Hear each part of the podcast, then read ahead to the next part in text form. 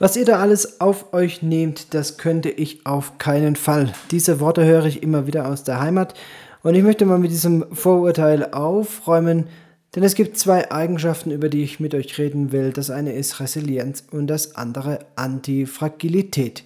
Nach dem Intro geht's gleich los.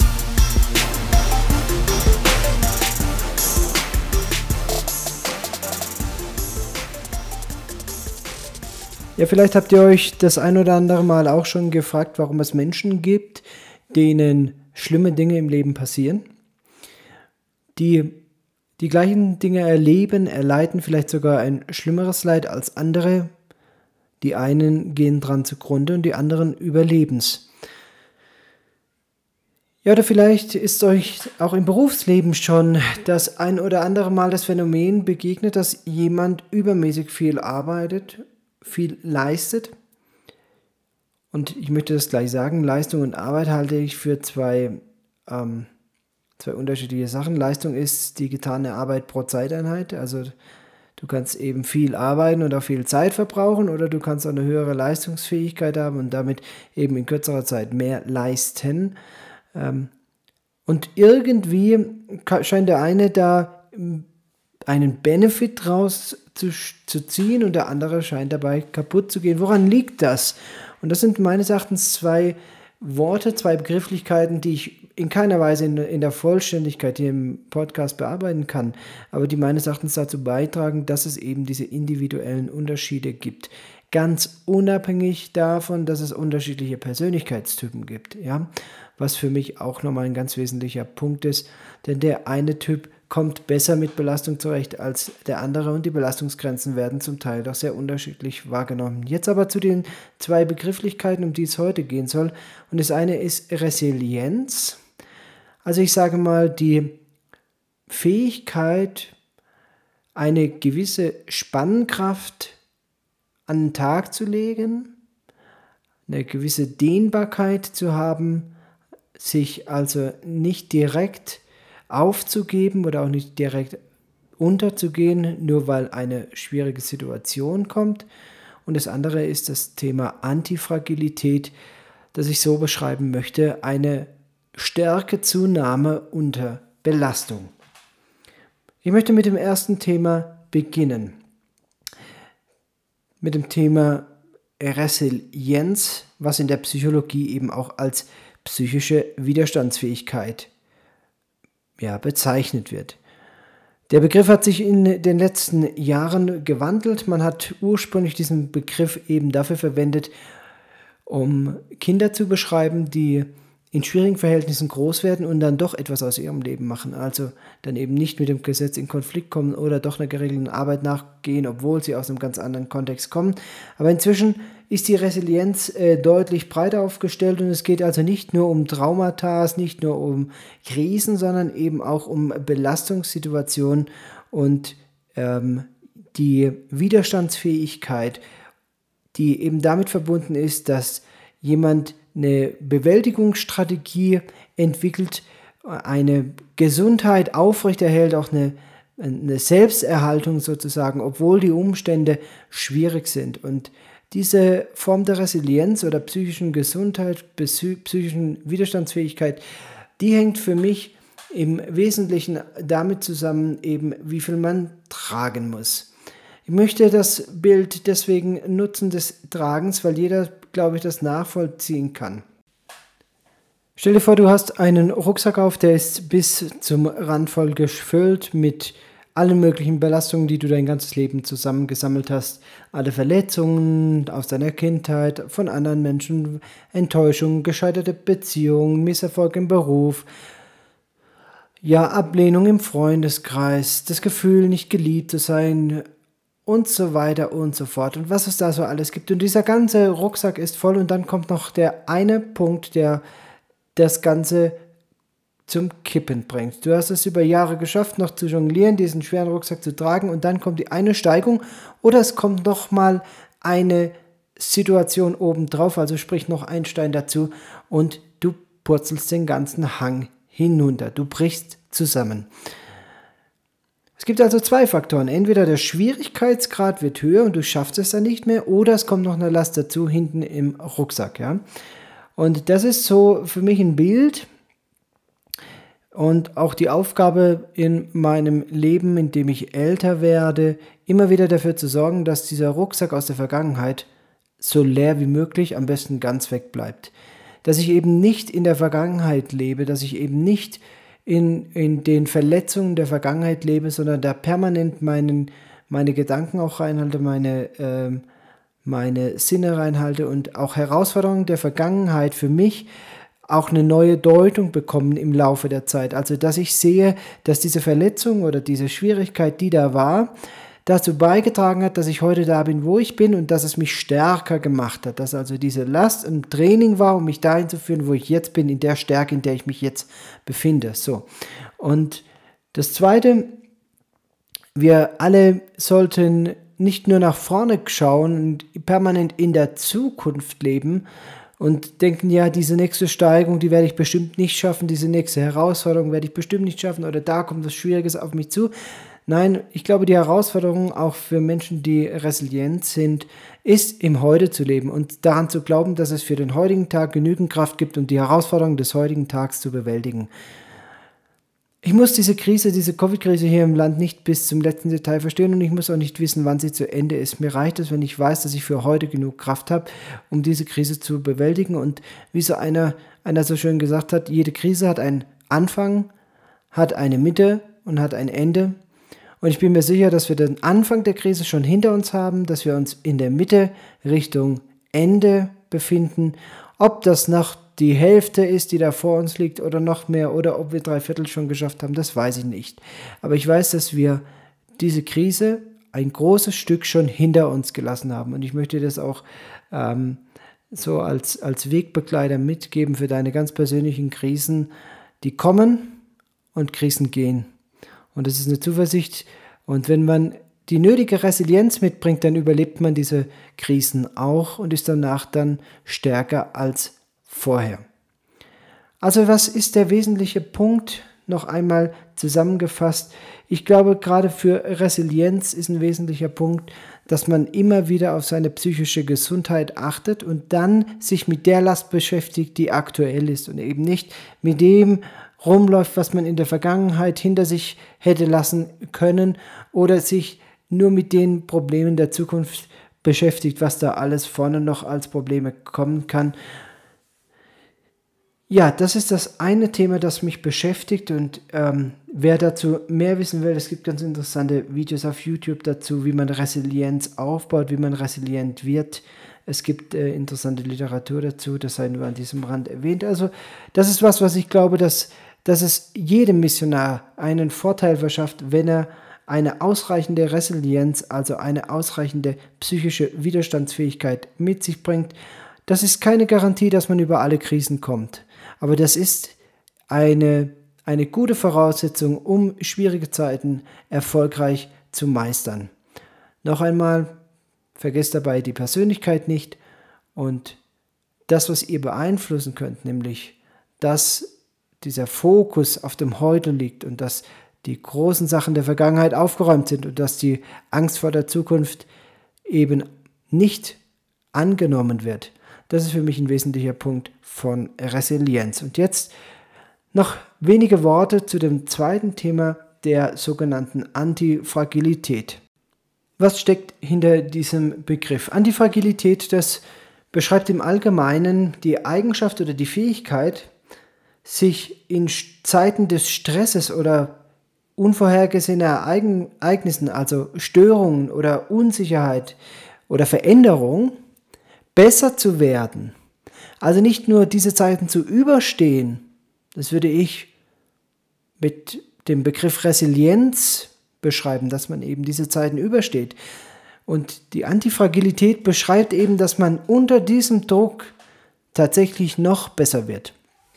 Ein Beispiel, das ich dazu nennen möchte, kommt aus der Natur.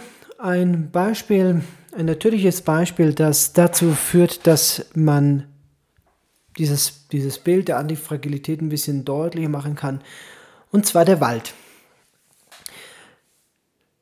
ein Baum, der keinem Sturm ausgesetzt wird. Der wächst anders als ein Baum, der einem Sturm ausgesetzt wird.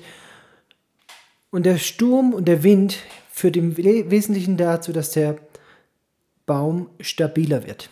Nun, jetzt könntest du sagen, es ist doch aber gut für den Baum, wenn er keinen Wind bekommt, wenig Wind abbekommt, damit er nicht überlastet wird und dass, dass er diesem Stress nicht ausgesetzt wird. Aber die Natur zeigt uns eben was anderes. Gerade die Bäume am Waldrand sind die stabilsten. Und da ist ein Phänomen zu beobachten, das ich sehr interessant finde. Du kannst als Mensch eben einer Belastung ausgesetzt sein, die dich besser macht, die dich stabiler macht, die dich antifragiler macht, also die dich weniger zerstörbar macht. Keine Frage, es gibt bei jedem Menschen den Punkt, wo der Bogen überspannt ist und es gibt auch bei jedem Baum den Punkt, wo der Bogen überspannt ist und wo auch der stärkste Baum knickt, wenn nur der Sturm stark genug ist.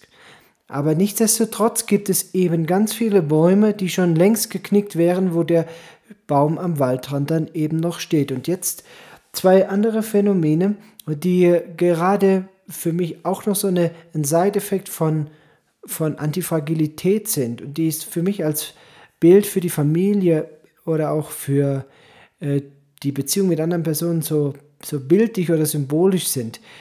Der Baum, der am Waldrand steht, der wird dadurch nicht nur stärker, dass der Wind auf ihn trifft, sondern er verändert den Wind. Und er verändert nicht nur den Wind, sondern der Baum ist auch da und verändert den Lärm.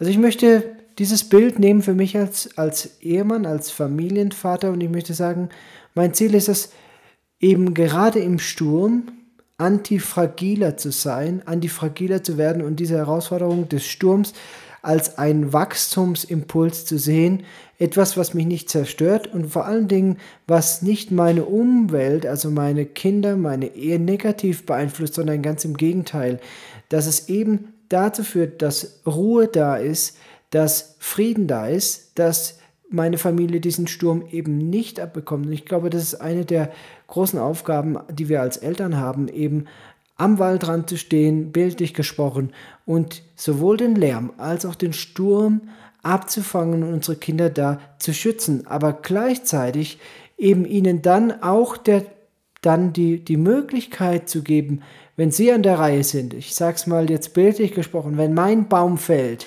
und Sie die äußere Reihe dastehen, als äußere Reihe dastehen, dass Sie eben dann auch die Chance haben, antifragiler zu werden, stärker zu werden und ja, gerade äh, in der Position als Vater und als Mutter, da ist man ja gerne versucht, den Kindern das Leben so angenehm wie möglich zu machen oder auch sie so wenig wie möglich Situationen auszusetzen, die belastend sind. Aber ich glaube, am Ende des Tages sind die Kinder antifragiler, die eben schwierige Zeiten durchgemacht haben. Und das ist für mich im Moment auch eine Beruhigung oder auch etwas, was mich ähm, als Vater ja doch äh, ja, eine, eine gewisse Zufriedenheit bringt, weil ich sehe, dass meine Kinder im Moment tatsächlich einem Sturm ausgesetzt sind. Also, dass sie im Moment tatsächlich einer Schwierigkeit entgegenblicken. Nicht so, dass sie zerstört werden, aber so, dass ich glaube, dass sie dadurch stärker werden. Und für uns als Familie gab es zum Beispiel nie die Frage, ob wir wieder nach Deutschland zurückgehen. Ich weiß, dass die Situation aktuell im Moment in Deutschland deutlich angenehmer wäre. Wir sitzen seit äh, März im Lockdown. Wir hatten im, im Juli so ein drei, vier Wochen, wo es ein bisschen locker war, aber inzwischen ist, ist, es deutlich verschärft wieder. Und wir sitzen noch immer daheim, die Kinder können nicht auf die Straße. Es findet kein normaler Unterricht statt, keine Frage, in Deutschland auch nicht.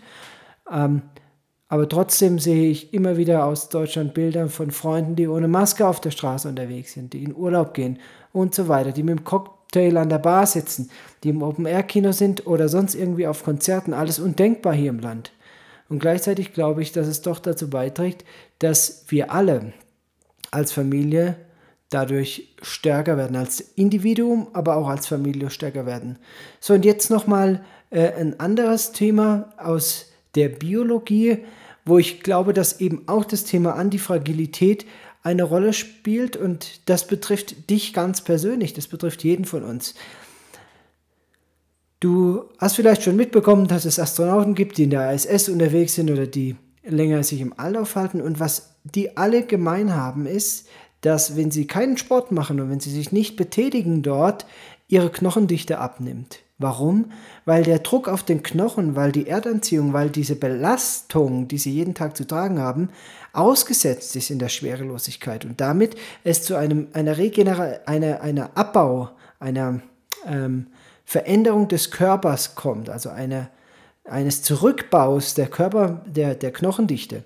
Und gerade um das zu verhindern oder zu kompensieren, müssen Astronauten eben Sport machen. Und auch das ist für mich ein Bild für diese Antifragilität, die du und ich jeden Tag im ganz natürlichen Leben äh, erleben. Denn das gehört einfach dazu. Unsere Knochen werden stabiler, weil wir diese Belastung haben. Ja, es sind noch andere Faktoren, Vitamin D, Calcium, keine Frage ich, ich, möchte das jetzt auch nicht auf die biologische, komplett auf die biologische Schiene holen. Und ich weiß, es gibt auch Belastungen. Wenn dir jetzt irgendwie, wenn dir jetzt 100 Kilo auf den Kopf fallen, dann bricht der Knochen auch. Ist mir alles klar. Aber ich möchte an diesem Beispiel einfach verdeutlichen, dass Antifragilität was ganz äh, Natürliches ist. Und jetzt möchte ich nochmal ähm, den Bogen spannen zur Arbeit und auch zu äh, Systemen wie zum Beispiel einem Krankenhaus und ein Phänomen, das ich als Arzt die letzten zehn Jahre beobachtet habe in meinem persönlichen Leben, aber auch in dem Leben und bei der Arbeit von Pflegerinnen. Und ich denke gerade für, die, für den Rettungsdienst, äh, da habe ich das mit am, auch immer wieder gesehen und äh, gerade in Zeiten, wo es dann auch ruhiger in unserer Abteilung war, wo mal über Tage weniger zu arbeiten war, wie dann doch das ganze System fragiler wird. Also stell dir vor, du hast ähm, Du hast eine Station und da sind normalerweise 60 Betten und du hast Personal suffizient für 60 Patienten. Ja, es ist also genügend Personal da, die gut dieses, diese 60 Patienten versorgen können. Jetzt gibt es äh, 14 Tage im, so im Sommer oder vier Wochen im Sommer gibt es eine Flaute und du hast nur 30 Patienten auf Station. Die Hälfte der Mannschaft sitzt rum. Ein Teil ist selber in Urlaub, keine Frage, das Personal wird auch reduziert, aber trotzdem sitzt man tendenziell mehr rum als sonst. Und es ist ein gewisser Über Überfluss an Arbeitskapazität da. Was passiert? Du setzt dich also mehr als sonst zusammen, isst Schokolade, trinkst einen Kaffee, einer hat einen Kuchen mitgebracht. Das ist ja auch äh, entspannt. Ich erinnere mich an Zeiten, wo wir sogar Mittagessen zusammen gekocht haben. Und dann geht die Glocke, ein Patient hat ein Problem. Und plötzlich wird er zum Störenfried. Er stört deine Pause, dein Kaffee, dein Kuchen, das, was du jetzt gerade mit deinen Kollegen genießen willst. Ich habe so Zeiten erlebt, zugegebenermaßen, die letzten Jahre nicht mehr, aber zumindest am Anfang meiner Karriere kann ich mich an solche Tage und Wochen auch noch erinnern. Also das heißt, das System wird fragiler dadurch, dass die Belastung, also die Anzahl der Patienten, die zu versorgen sind, abgenommen hat. Inzwischen, ich weiß, dieses, dieses Phänomen kennen viele aus der Krankenpflege und auch viele Ärzte kennen das Phänomen, dass es eher gekippt ist, dass es andersrum ist, dass man eben zu viel zu versorgen hat und das ist eben das Phänomen, dass dann irgendwann unter Belastung das Ganze auch kollabieren kann. Und auch das ist eine Gefahr, keine Frage. Aber es gibt so einen Range und ich kann das schlecht in, in, in Zahlen fassen, aber ich würde mal sagen, zwischen 90 und 120 Prozent Auslastung, da funktioniert ein System, gerade wie jetzt eine Klinik, eine Abteilung, wie eine Station, am zuverlässigsten, weil jeder genügend zu arbeiten hat und man eben nicht in diese Fragilität rutscht, dass der Patient mit seinem Anliegen jetzt zum Störenfried wird, aber auch nicht so überlastet ist, dass dann Dinge untergehen, weil einfach Personal fehlt und weil man vorne und hinten mit der Arbeit nicht mehr zurechtkommt. Ja, das sind zwei Eigenschaften, die ich glaube, die, die sinnvoll sind, wenn man Missionar ist, wenn man auf seiner Mission unterwegs ist und äh, seine Berufung folgt. Das ist zum einen eben die Resilienz, die damit beginnt, dass ich mich als allererstes darum kümmere, dass ich gesund bin, dass meine Seele gesund ist und ich dann von diesem Punkt aus eben auch eine höhere Belastbarkeit, Stabilität, Widerstandsfähigkeit habe. Und der zweite Aspekt, diese Antifragilität, Das ist das, was ich dir auch ganz persönlich wünsche, dass du erlebst, dass du unter Belastung besser wirst, stabiler wirst. Und ich glaube, das ist eine gute Herausforderung, um seine Mission zu leben, denn keine Frage, es kommen immer wieder Zeiten, wo man an Grenzen kommt, wo man an, ja, auch Grenzen überschreitet. Und da ist es dann immer wieder wichtig, dass man diese Zeiten ganz bewusst lebt und eben auch den, den Moment der Regeneration nutzt, um dann wieder stabil genug zu sein, um besser zu werden, um stabiler zu werden. Ja, so viel aus Kuravasi. Die nächste Woche wartet wieder ein Interview auf euch. Ich verabschiede mich. Bis zum nächsten Mal, wenn es wieder heißt, seid ganz herzlich gegrüßt, liebe Freunde auf einer Mission.